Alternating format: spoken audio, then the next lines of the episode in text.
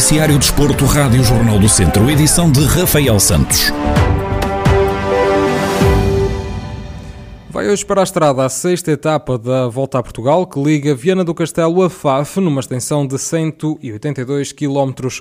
Na antevisão à corrida de hoje, Helder Miranda, diretor desportivo da TAF Fermes Indo Mortágua, assume que é muito parecida à etapa de ontem e aponta novamente para uma chegada em fuga será uma etapa muito, muito parecida, na minha opinião, em relação à quinta etapa, em termos de, do que será a corrida. Uh, irá ser, ser uma saída rápida, até porque é muito plana, muito atacada, até que se irá formar novamente um grupo numeroso. A probabilidade de, de chegar à fuga é enorme, novamente, porque temos, a partir do momento em que aconteceu uh, o que aconteceu na chegada da, da, etapa da Guarda, em que houve tanta gente a perder tempo, agora é fácil que cheguem fugas, porque há muitos atletas com tempo perdido, portanto, não, não interferem com a classificação geral e acabam por essas, essas fugas vingar. Portanto, existe enorme probabilidade de vingar novamente uma fuga. A diferença é que a chegada não é em alta etapa depois na sua, na sua segunda metade é, começa a tornar-se dura, depois daquela saída mais acessível à beira do mar, vai se tornar dura, mas não é uma etapa extremamente dura.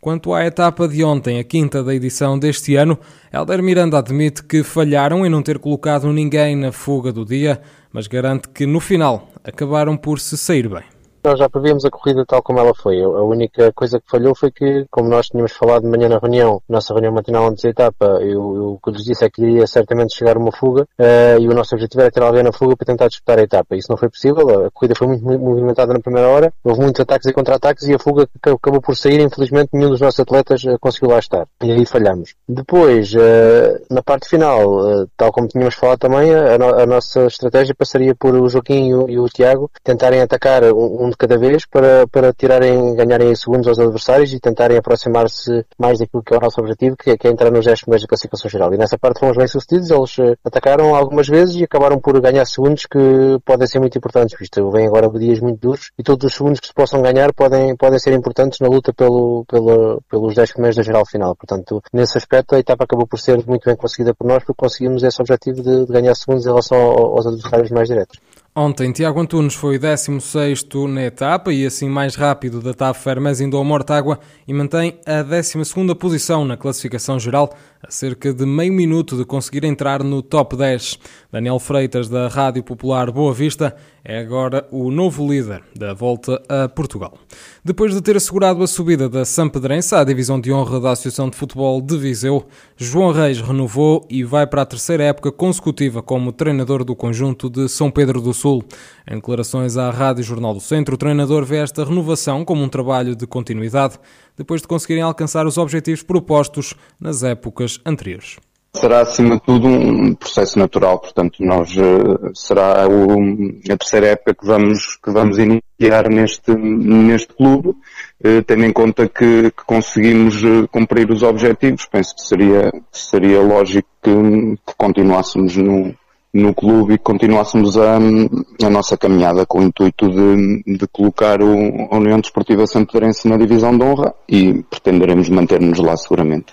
Olhando para a próxima temporada, João Reis assume que o objetivo da Sampedrense é a manutenção na divisão de honra. Nós agora temos um, um formato competitivo diferente, mas também se fosse, se fosse outro que não este, o nosso objetivo seria o mesmo. Portanto, a nossa ideia será um, eh, mantermos as coisas que estavam, que estavam bem feitas no ano passado eh, corrigindo sempre aquilo que, que não estava tão bem, com o intuito de, de atingirmos o objetivo que será a manutenção da divisão de honra na, na próxima época desportiva. O técnico revela como estão a construir o plantel para a nova temporada, que tem início a 19 de setembro. Bem, a nossa intenção, e não só a nossa equipa técnica, como também da, da direção, sempre foi eh, manter a aposta naquilo que tinha, que tinha sido definido no, há duas épocas atrás, ou seja, nos, essencialmente com jogadores aqui do Conselho, com uma outra inclusão que fomos fazendo ao longo das duas épocas anteriores, hum, e este ano será, será exatamente da mesma forma, ou seja, vamos eh, procurar manter eh, o grupo que tão, que tão bons resultados teve nestas últimas duas épocas, hum, e procurar superar-nos e melhorar a cada dia para, para termos a competência necessária para cumprir o nosso objetivo, sabendo que haverá uma ou outra alteração, mas, mas o grosso do grupo permanecerá o mesmo. João Reis vai continuar como treinador da Sampedrense, clube que este ano vai militar na divisão de honra da Associação Futebol de Viseu. A competição tem início previsto para 19 de setembro. Miguel Monteiro é um dos portas-estandarte de Portugal na cerimónia de abertura dos Jogos Paralímpicos Tóquio 2020. O atleta da Casa do Povo Mangualda é atualmente o campeão da Europa no lançamento de peso F40 e detém também o recorde do mundo na especialidade. Em declarações exclusivas à Rádio Jornal do Centro, Miguel Monteiro confessa que é com grande honra que recebeu o convite, mas garante que o foco está na competição. É com, com grande honra que recebi pronto, o convite da, da, da chefe de missão, a Leila Marques, e é uma prova de, que o, o, esforço que temos vindo a fazer, o trabalho que temos vindo a fazer é bem feito. Uh, no entanto, não é, não, não vou focar muito nisso, claro que é uma grande honra, mas vou focar-me naquilo que queremos realmente fazer na prova, que é a melhor marca possível. O atleta admite que este reconhecimento é sinónimo de um esforço ainda maior para sair de Tóquio com medalhas.